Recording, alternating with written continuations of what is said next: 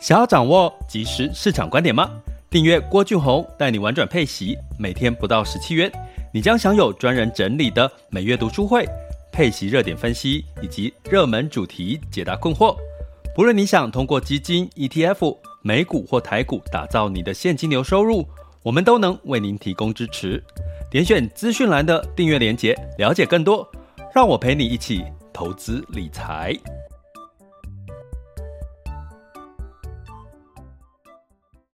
这里是完全配息笔记投资讲白话，一个从投资人角度带你一起掌握全球市场的脉动，分析配息标的、美股、台股、A 港股及时热点，陪伴你不再害怕市场涨跌的风险，一起稳健财富成长。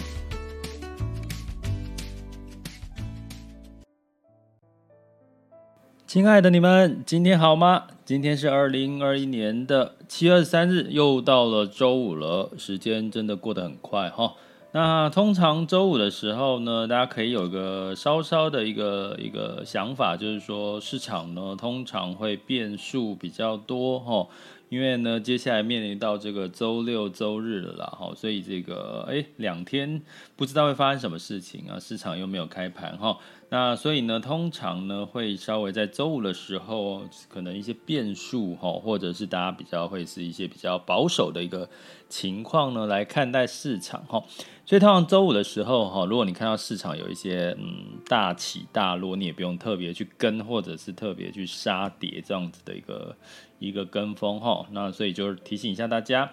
那今天呢要来聊什么？因为我最近呢在帮这个我们的中阶的学员上课哈。那一开始呢，其实我跟学员开始在上的是有关这个个人财报跟公司财报的一些看法哈，跟一些逻辑。那我刚好就觉得，诶，可以拿来跟各位来聊，稍微聊一下哈。那基本上呢，最近刚好又遇到了这个市场，就是所谓的公司的财报财报周吼，所以呢，这个财报的影响的幅度呢，其实是影响到最近市场的变化比较大哈。那我也一直在这个提醒各位，其实，在低基期的一个情况下。像一些消费型的产业呢，可能它的获利成长幅度，哈，第二季，哈，甚至到第三季都会比这个呃科技，或其他的相对的会涨幅来得高。那原因是跟去年同年度相比了，哈。所以呢，我们应该趁这个时候也来比比，哈，你去年哦，去年疫情没有没有就是严重，可是呃，今年呢一样疫情，台湾应该疫情是比去年严重了，哈。那你的财务状况出现了什么变化？然后对照前年还没有疫情前，你的财务状况是更好，还是真的遇到了问题？哈，我觉得其实可以趁这个时候呢，公司财报公布，你也来检视一下自己的财报。哈，那我们一样，今天是直播，所以我们会分成这个三个哈三个阶段。第一个阶段的主题就是，你到现在其实还看不太懂公司财报吗？那有可能你自己的这个财务的这个财报呢，也也出了一些状况，你自己都不知道。所以呢，我们今天就来问自己四个问题哈。那其实就有机会去检视到你的问题点在哪里啊，瞬间提升你的获利机会。那第二个阶段就是讲一下这个全球市场盘势的一个轻松聊的分析。那第三个阶段呢，就是进入到各位可以我们一起分享交流。或者你想要问一些问题呢，都可以在第三阶段。那我们大概为大概用三十分钟的时间哈，完成今天的一个内容哦，好开心哦，因为接下来又进入到周六周日了哈。那台风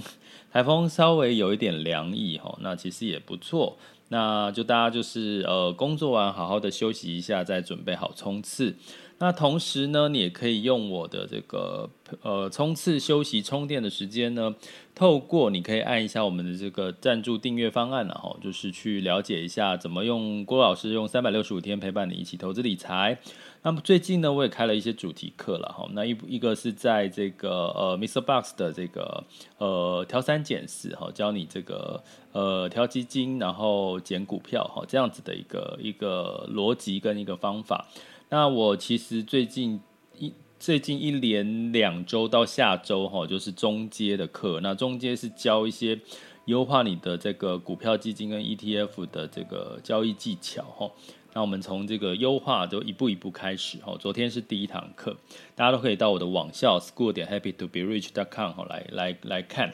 那或者是你我目前有一个半开呃申请制的社团哦，那你有兴趣的话，也可以从我的文字叙述里面查找到这些订阅方案呐，这个呃社团的加入连结啦，哈，我的网校的连结哈。好，每天要讲这么多，可能真的好像好像很多的很多的一个项目哈，但是呢，我们要讲说，其实最近呃，我有时候都是透过跟朋友跟学员的互动去。知道说可能大家会有什么样的问题哈，那像最近有一个朋友跟我说，哎呀，他的这个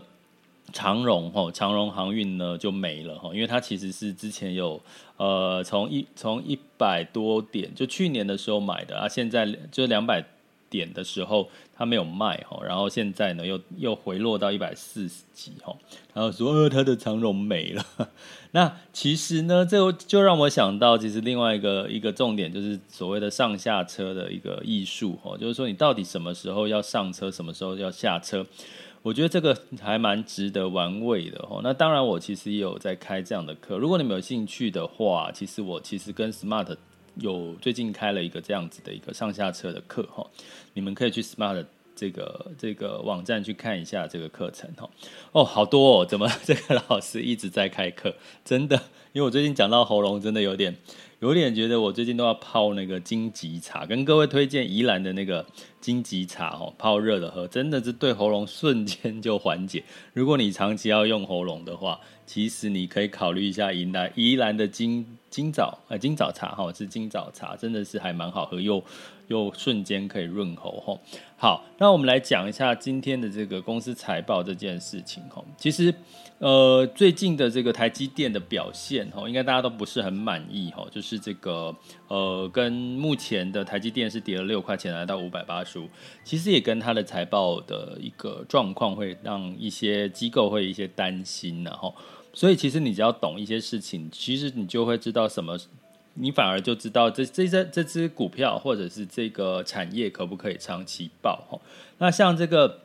今天有个新闻就是呃蒙大纳这个疫苗哈，它股价呢这这段时间一直涨哈，它被誉为所谓生技界的这个特斯拉哈，生技界的特斯拉。然后我看到那个媒体报道，觉得还蛮好玩的哦。到底他就觉得啊。被变成特斯拉不好吧？因为通常这个哦，就是蒙大纳这个疫苗这家公司是一家小公司，它比辉瑞小哈，可是它最近被纳入到 S M P 五百指数里面哈，所以就它大家都预称它是这个生技界的特斯拉哈。那其实呢，这个到底是好还是不好？人有人就说哈，特斯拉 在之前一开始的时候呢，呃，进入到列入 S M P 五百的时候，它股价是下跌的哈。所以其实呢，从最近很多的状况呢，你会看到，在我们很多投资，你除了看所谓的呃基本面之外，你还要看这个它的消息面哦，就是有没有助长它往上走。那我们今天就来聊的是这个基本面的财报这件事哈。那其实财报呢，我们一般都会分为所谓的这个呃资产负债啦，还有这个损益表。那换算到我们个人，我们每个人都有什么收入支出？哦，收入支出还有所谓的什么？我们存在银行的钱或者是投资，这个叫资产。哦，房产也叫叫资产。哦，那这个呃负债就是你有短期负债，比如说你的信贷啦、学贷。嗯，长期负债呢就比较像是车贷啦、房贷这些的。哈。那很多人其实没有去把它统整起来看，好看这个财务报表的自己的财务报表报表的状况。所以你如果真的也看不懂公司财报，你可能你自己的财务也是雾煞煞哈。所以我要跟各位讲哈，你可以问自己四个问题哈，先来帮自己厘清一下你自己的财务状况到底现在是处于一个有优势或者是劣势的状况。哪四个问题呢？第一个，你问自己说，诶，你现在收入高吗？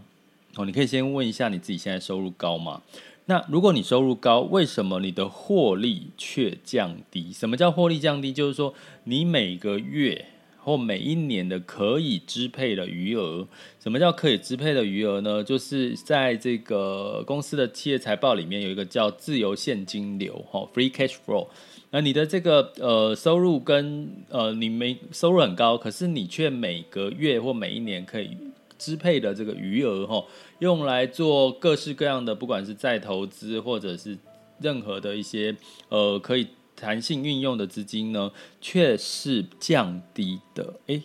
好，第一个问题哈，为什么你的收入高吗？那收入高，为什么你的获利却降低呢？那原因是什么？有可能是什么？有可能是你的什么支出？哦，支出增加。第二个，你可能你的负债。好，负债也会增加，哈，那增加会带来利息的一个增加。那相对来讲呢，你对照到公司其实也是一样的状况，哈，是不是？某些公司它营收高，可是呢，相对来来讲它的这个获利，哈，却降低了，哈，那它可能就它的财报出了问题。那第二个，你问自己说，啊，如果你真的收入高，可是你为什么你的资产却没有增加？刚刚讲获利嘛，就是你的可以支配的余额增加，你的可资产。也没有增加，你回头看，你存款还是几十万，或者是一百万，甚至只有一万块、两万块。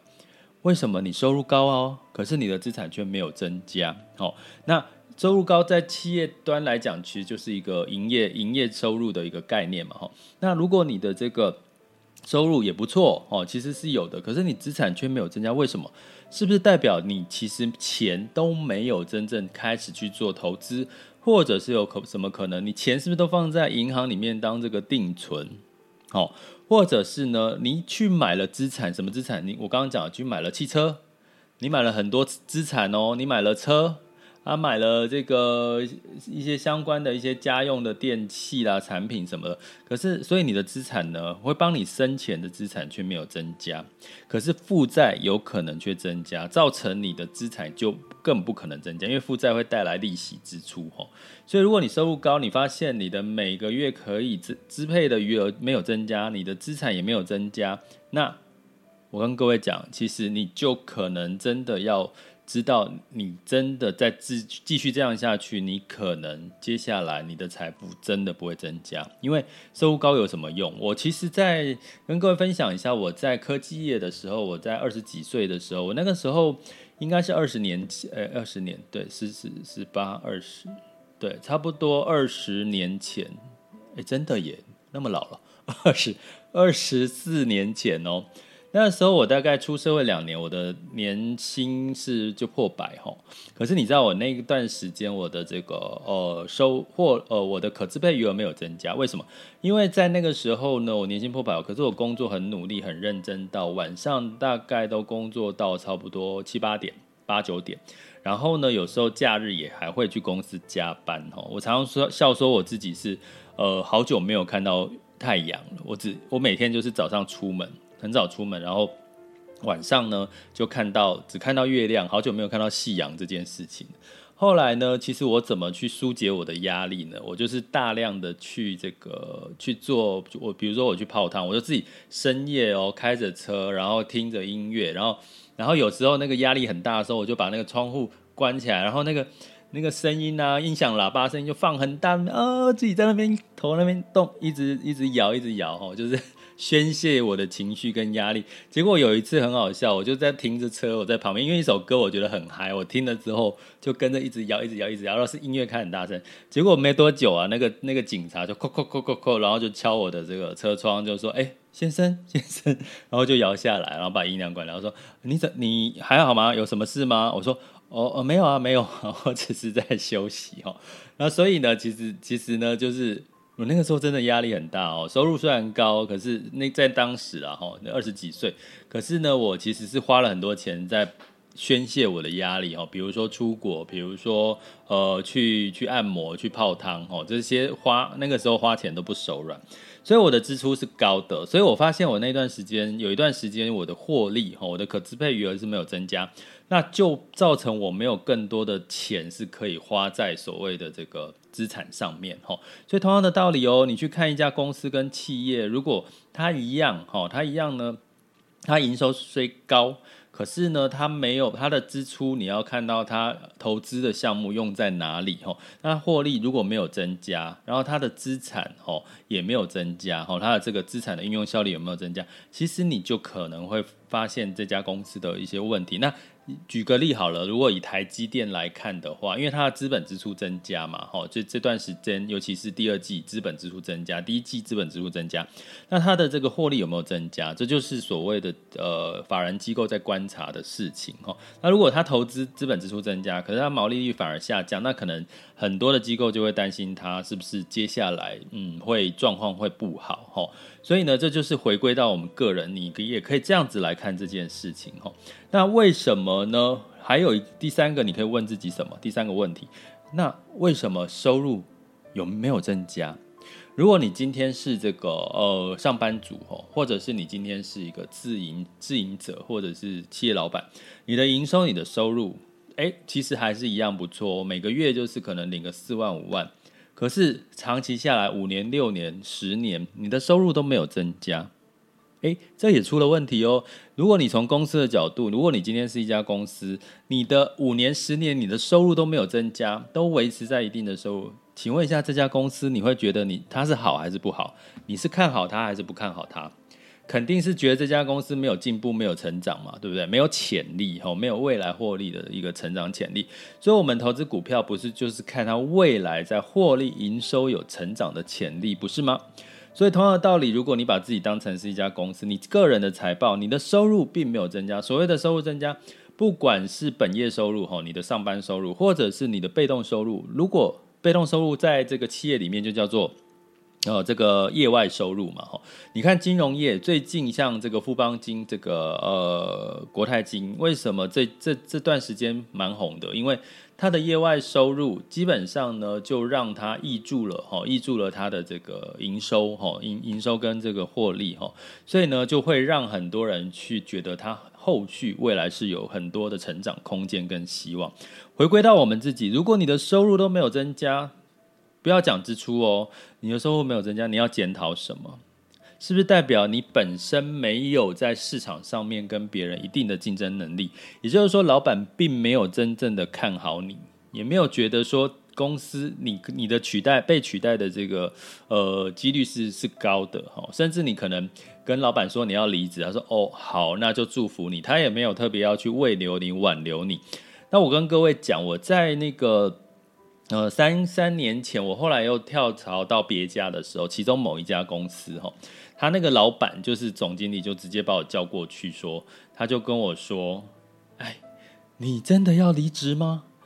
你真的要离职吗？你知道你现在已经一只脚踏入我们公司的 core team 了哈！真的，我老板这样跟我讲。”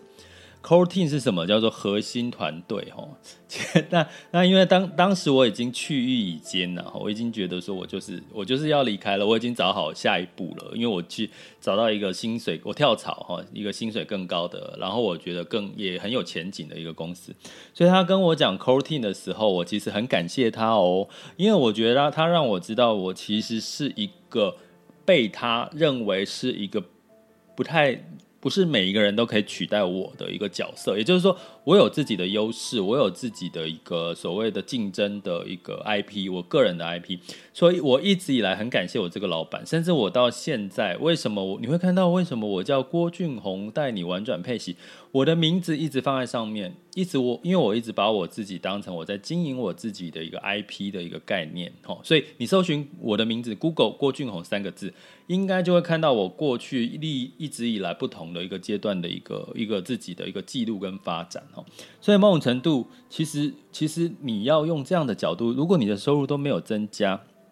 会不会某种程度？你在这个市场被被需要，跟你的竞争力其实并没有被凸显出来，甚至你说老板我要离职了，然后老板就哦好恭喜你，然后呃不是恭喜你，就是说好那就祝福你哈之类的哈，那所以你的收入怎么可能会增加哈？那你甚至你跳槽可能也不见得是让人家觉得说哎赶快想要把你找过来的哈，所以为什么收入没有增加？我觉得你可能要思考啊，另外一个原因是是你待的产业。到底是不是未来有这个成长？哦，成长跟市场一个呃，这个往上的一个一个机一个一个需求的一个机会哈。所以这是你可以从这些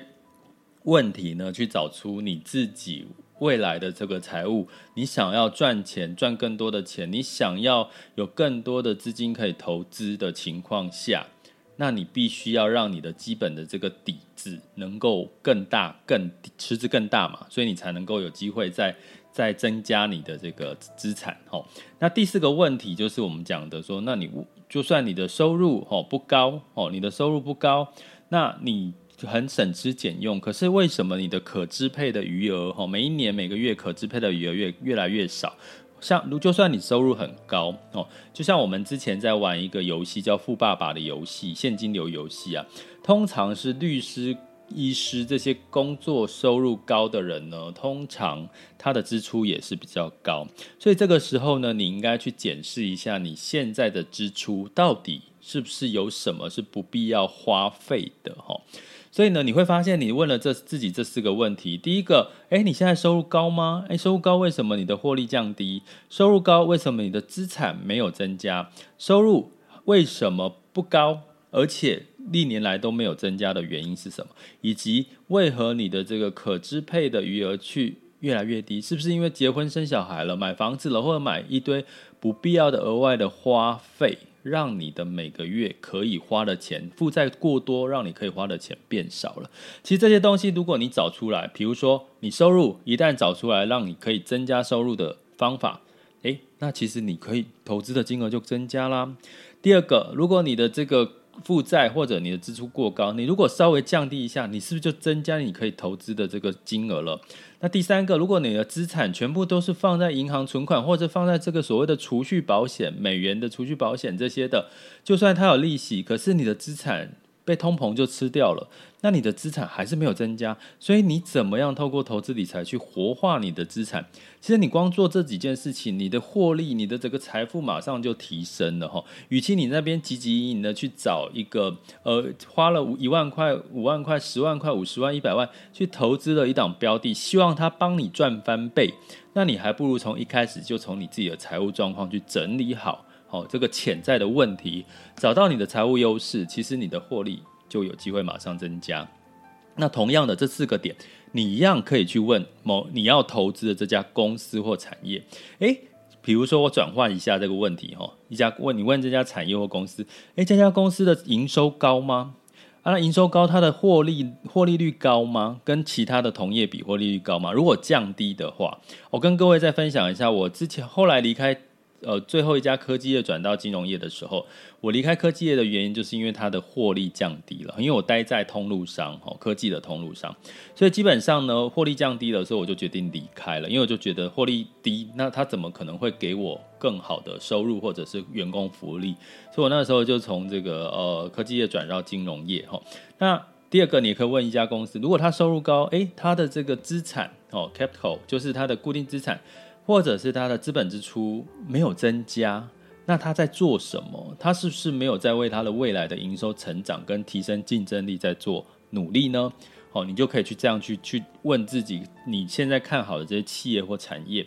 第三个问说，诶，那为什么这家公司营收？你摊开来看，十年五年，我们一般企业都是看十年财报的这个获利要成长，或者是获利要有一定的现金流成长哈。那所以呢，你的收入。有没有增加？为为什么它营收都没有增加呢？那是不是有鬼？你是不是应该要好好的去小心一下哈？以及呃，这家这家公司的现金流哈，现金流哈，为什么越来越少，或者是没有增加？所以你把这些问题套用到个人或者是企业的财报，你问出来之后，你就可以找到这家公司你值不值得投资，还有你是不是一家值得投资的公司哈。好，所以我用一个这样的方式呢，希望让大家去检视一下。好，在这段时间公司发布财报的时候，你也可以检视一下自己的一些财务状况。哎，问找出问题，你可能马上你的获利就有机会马上往上提升。哈，好，接下来进入到二零二一年的七月二十三日全球市场盘势轻松聊。好了，那在这个呃周四哈，因为这个美国初请失业救济金意外的回升哈，所以基本上美股呢，呃三大指数呢，呃中场跌了之后呢，后来又回涨哈，但是道琼 S M P 五百跟纳斯达克分别上涨了零点零七、零点二一跟零点三六个百分点哈。那跟各位打个打断一下哈。美国呢，目前的出出请失业救济金呢是意外的回升，不过因为现在是公布的还是在七月初、六月、七月初的数据。那我之前有提醒过大家，其实就是说目前开始，因为这个解禁解封开始，呃，纾困金开始已经呃六月底就。就停止发放了，所以开始一堆人在找工作。那台台湾也是一样，台湾公布最新的这个失业率来到四点八，哈，过去是三，现在四点八，所以也是很高，因为因为这个疫情的关系。那另外呢，开始进入到接下来进入到所谓的毕业潮嘛，哈，就即将要进入毕业潮，那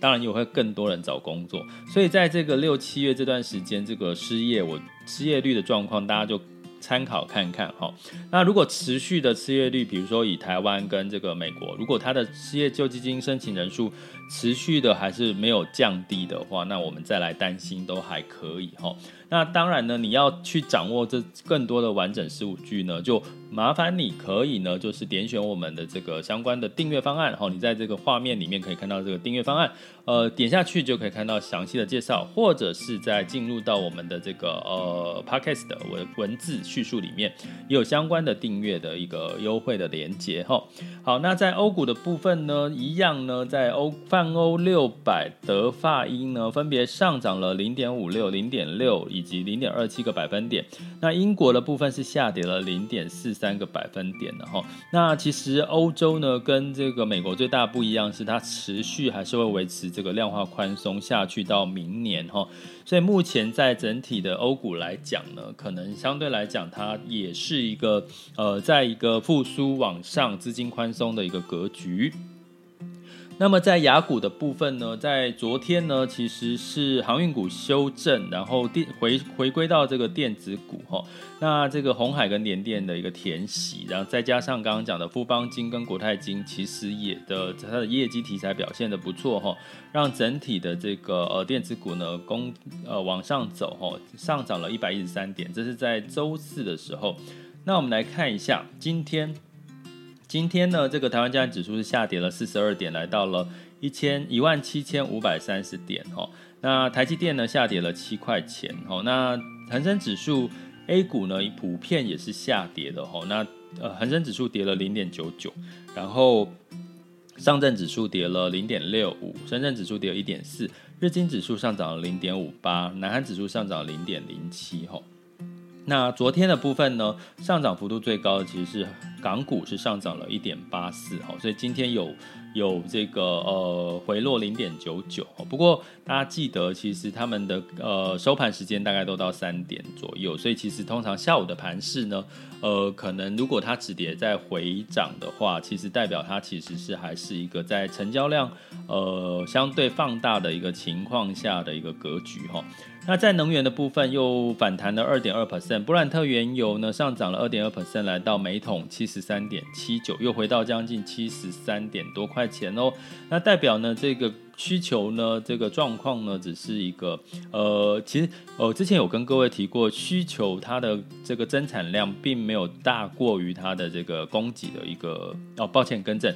跟供给的这个生产量哈，增产量并没有大于它的需求了哈，所以基本上这个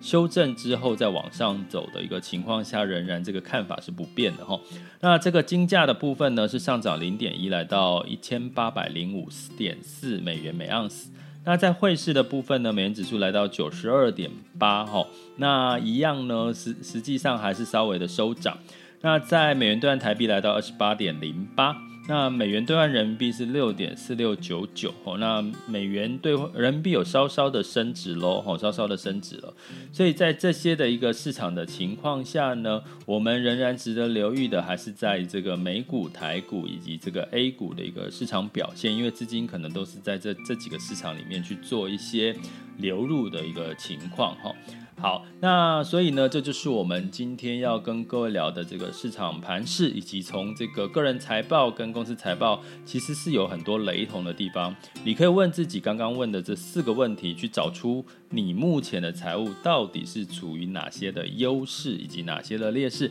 相信对各位都是会有一定的帮助。吼，好。那接下来进入到我们第三个阶段，好，第三个阶段，如果大家对今天的问题有关这个企业财报、个人财报，好，或者是这个呃其他你想分享交流的呢，都可以哈，就是呃举手哦，那这个时候你开放大家举手就可以，就是呃上台来。那我们目前现在的人数有三千七百人哦，诶，三千七百人呢，好。那三千七百人，所以你现在上台分享交流，或者你觉得你用了一些有用的一些技巧，好，投资的技巧跟看法，哈，就会对三千七百个人有帮助哦，就会帮助到大家哦，所以你们也可以就趁这个时候，呃，可以上来哈交流一下，不一定是问问题，也可以分享一下你自己的看法。好，那在这个同时呢，也跟各位一样提醒一下哈，好，来有。嗨，唐，你在线上了。好，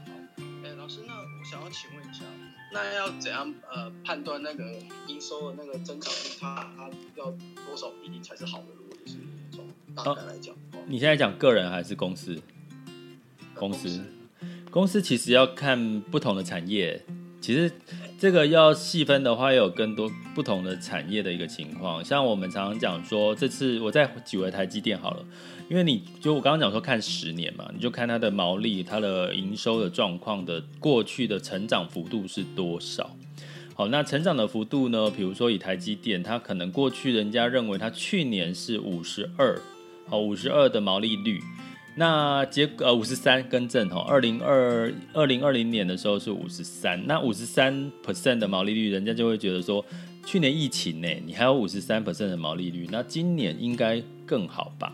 结果今年它 Q2 公布跟预期 Q3 是五十二点多，所以呢就会这样子说哈，你怎么本来应该是呃更好的吧？那因为今年是更这个货哈补库存的这些行情持续在嘛，又涨价嘛，所以你应该会更好。结果没没有想到你说你只有五十二，预期也只有差不多五十二、五十三，那大家会觉得说，哎，那你是不是什么原因让你毛利下降了呢？那会不会是因为你一直在做更多的投资哈，资本哈，你更多的厂房买更多的设备，也资资本支出过高，或者你的负债比过高？的确哈，台积电最大的是它的负债比例很高哈，那当然是它一直扩厂的原因。那所以呢，是不是？因为你的利息支出增加了，所以你就降，你的毛利率就受到影响，所以大家就担心，所以毛这个台积电的股价就反而法说一结束就下跌。所以其实每一个行业、每一个产业不太一样诶，我你要怎么看？应该是说你要回归看它为过去的五年，甚至过去的三年、五年，甚至十年，它的毛利率大概呃它的获利状况到底怎样？而、啊、如果在过去是获利成长就是十趴、五趴、十趴。诶，那今年却只有呃，去年在疫情不好的时候，它可能十几趴，或者是只有五趴。那今年呢，它更好还是更不好？你就有一个参考依据了。所以要看它过去的这个呃获利状况，会比较会比较有一个依据。那比如说呃，像以国内以半导体的产业来讲。呃，晶圆代工哈、哦，这个 IC 设计呢，它的获利率就会比较高，可能也是在五十以上。可是呢，像这些代工，一些晶圆代工厂，可能它的毛利率本来就不高，因为它是代工嘛，代工本来就毛利率不高。那 IC 设计本来就比较高，所以每个产业它的这个特质不一样，你只要看它过去的获利毛利来做比较就可以了，跟同业也可以，嘿，大概是这样。好。OK，好，他问了一个很好的问题，害我又多把那个我们在中间要跟大家讲的又多透露了一些哦。那其实也不错啦。其实有有些老有些人问说，哎，老师老师，你会不会在这个 podcast 讲太多了，所以让很多人就不去订阅你的方案哦？